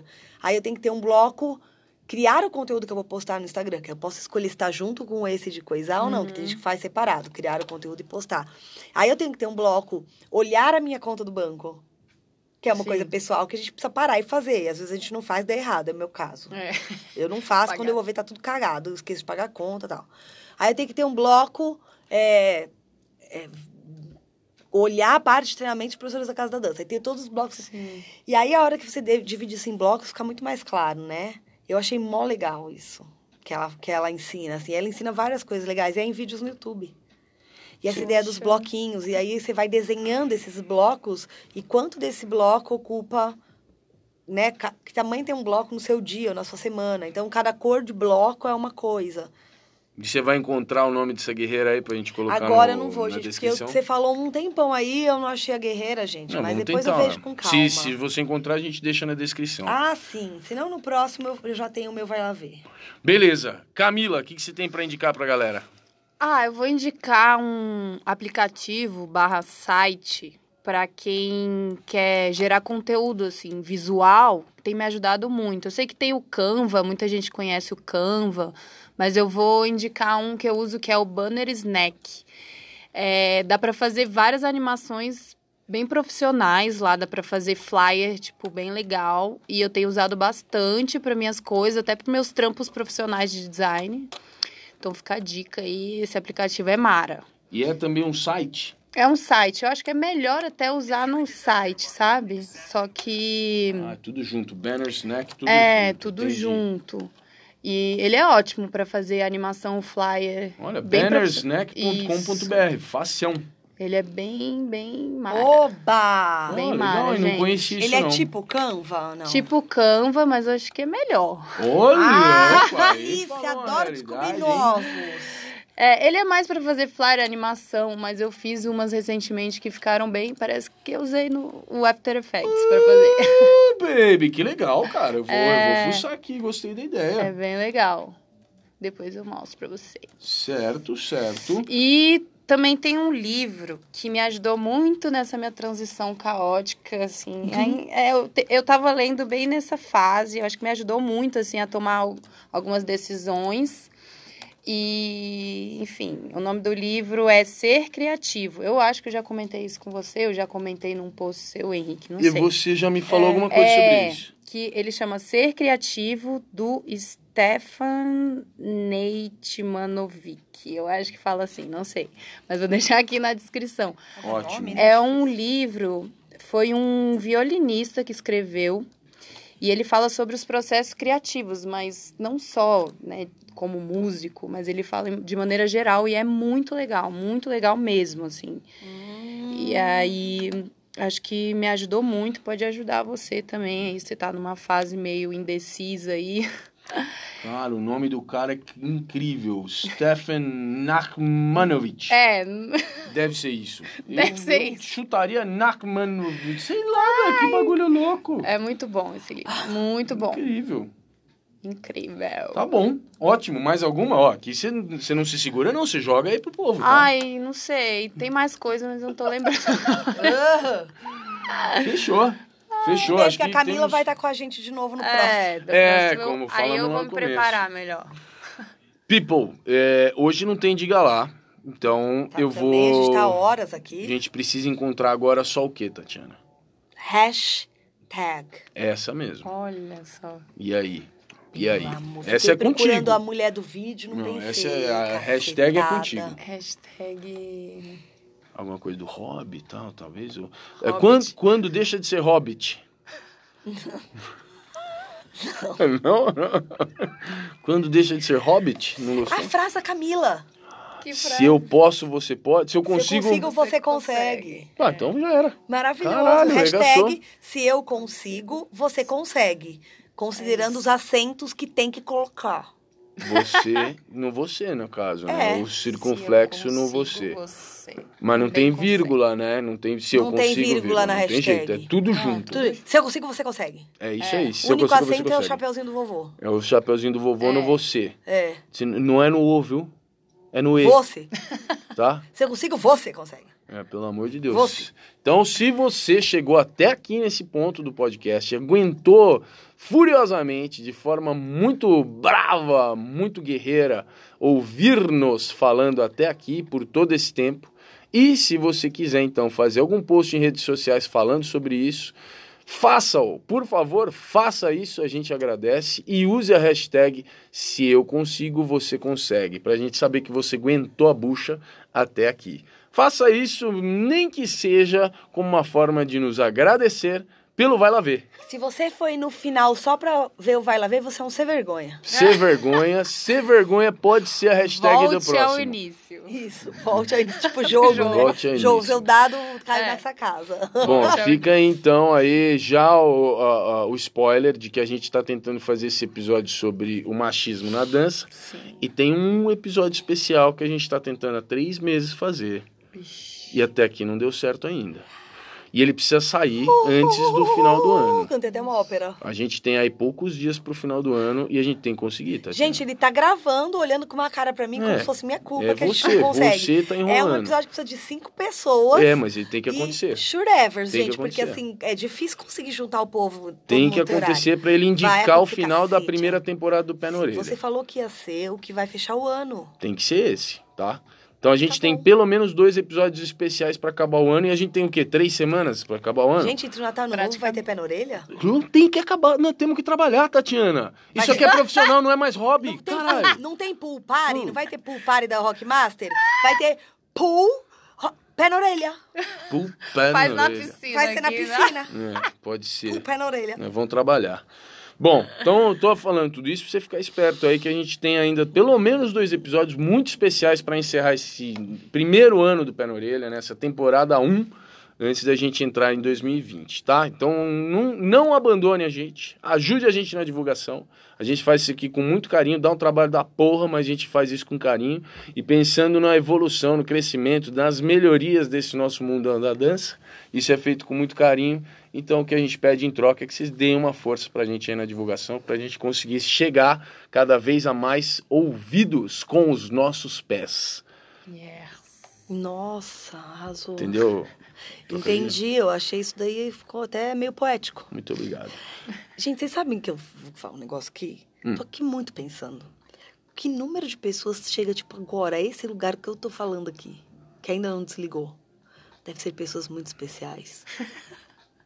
Sim. É isso que eu quero dizer, tá Muito bom? obrigado. Você é muito especial. Muito Você obrigado. que escutou do começo até eu falando aqui, que já não tem mais nada a ver. É, então agora isso daí já ultrapassou todos os limites. Todos. Camila, você tem alguma última coisa pra falar e a gente vai encerrar o Paranauê? Não, eu só quero agradecer a oportunidade. Olha aí. E é isso, é muito bom pra mim estar aqui, contribuindo aí e ajudando as pessoas perdidas na vida, que como eu. Trocando Mas experiência. dá, vai dar tudo certo, vai, vai ficar tudo bem, tá bom? Fé. Fé na Fé. estrada. Yes! Se eu consigo, você consegue. É. Yeah. Obrigado, Camila. Segunda vez É com a nóis. gente. Já tem a terceira engatilhada aí. É né? nóis. Vocês ainda vão escutar Vai mais ser a Camila. polêmico. Vai ser. Muito obrigado por ter aceito o nosso convite, Sim. tá? Foi um prazer tê-la É conosco nóis. mais uma vez. Tatiana, fala seu é tchau meu. aí. Tchau, pé na orelha pra você. Em vez de People, beijo, a gente tem que falar pé na orelha. pé na orelha, boa ideia. People, muito obrigado mais uma vez pela atenção, pelos ouvidos de vocês e até a semana que vem. Tchau!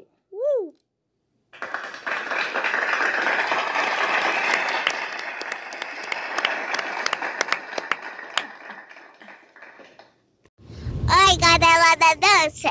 Eu gostei de vocês! Muitão!